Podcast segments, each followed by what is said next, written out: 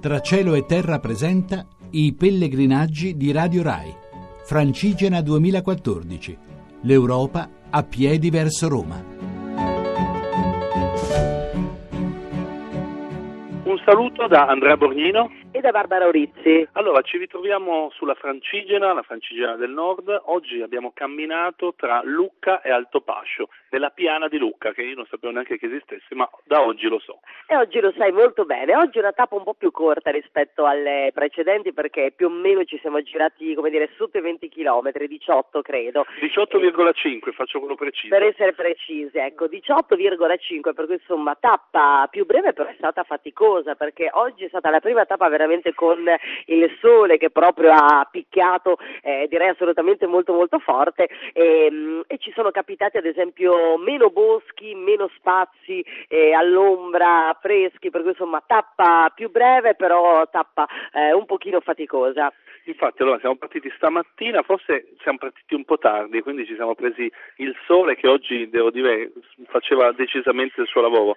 Una tappa in piano, l'altimetria di questa tappa infatti è assolutamente piatta, non abbiamo né guadagnato un metro a salire né un metro a scendere e abbiamo camminato in questa piana di Lucca che abbiamo scoperto essere una piana molto produttiva in quanto abbiamo camminato tra decine e decine di fabbriche, piccoli agglomerati industriali. Oggi non c'erano alberi, non c'erano boschi, c'erano tante vie. Abbiamo fatto tre paesini, siamo partiti da Lucca, siamo arrivati a Capannori o Capannori, questo nessuno ce lo potrà mai dire, Porcari, ecco, no, già abbiamo la regia che si sostituisce e poi siamo finalmente arrivati ad Alto Pascio, appunto tutto in piano, tutto in mezzo eh, appunto a un territorio abbastanza urbanizzato, a parte un pezzettino che magari descriviamo più avanti, e l'ultimo pezzo, il passo da, da Porcari ad Alto Pascio, l'abbiamo fatto sulla statale che si chiama Romea, Romena, ed è proprio là il pezzo evidentemente che ormai si è urbanizzato, è diventato una strada, una statale, era la vecchia via Francigena.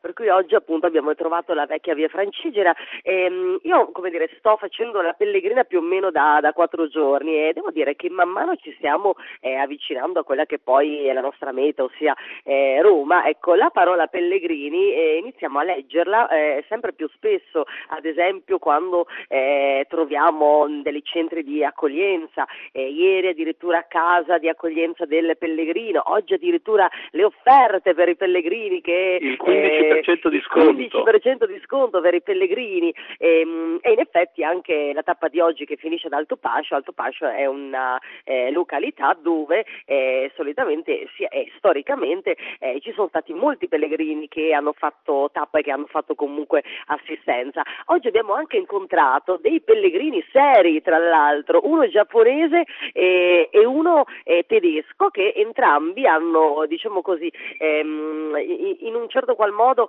ehm, hanno deciso di intraprendere questo pellegrinaggio perché ehm, stanno attraversando, come spesso capita nella vita delle pellegrine, un momento importante o una ricorrenza importante, abbiamo capito che quando uno parte per un pellegrinaggio molto spesso è proprio perché eh, come dire, c'è, eh, c'è, qualcosa che sta avvenendo, un, un anniversario magari eh, di una data importante, il festeggiamento di una pensione.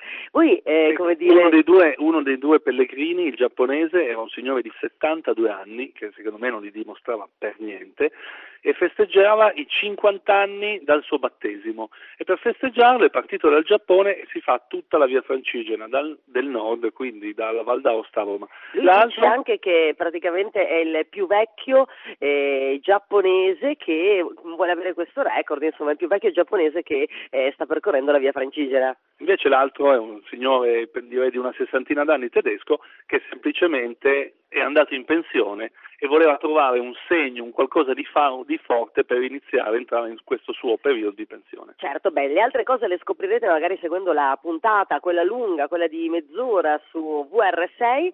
Eh, io ringrazio anche le persone che oggi hanno camminato assieme a me, che poi sono Iva, eh, Ianceva, Nenad Militare Vince, eh, Federico Zappi che sta, come dire, sempre con la sua eh, videocamera in mano e ci diamo appuntamento nei prossimi giorni. Un saluto da Barbara Rizzi e da Andrea Borghino. now.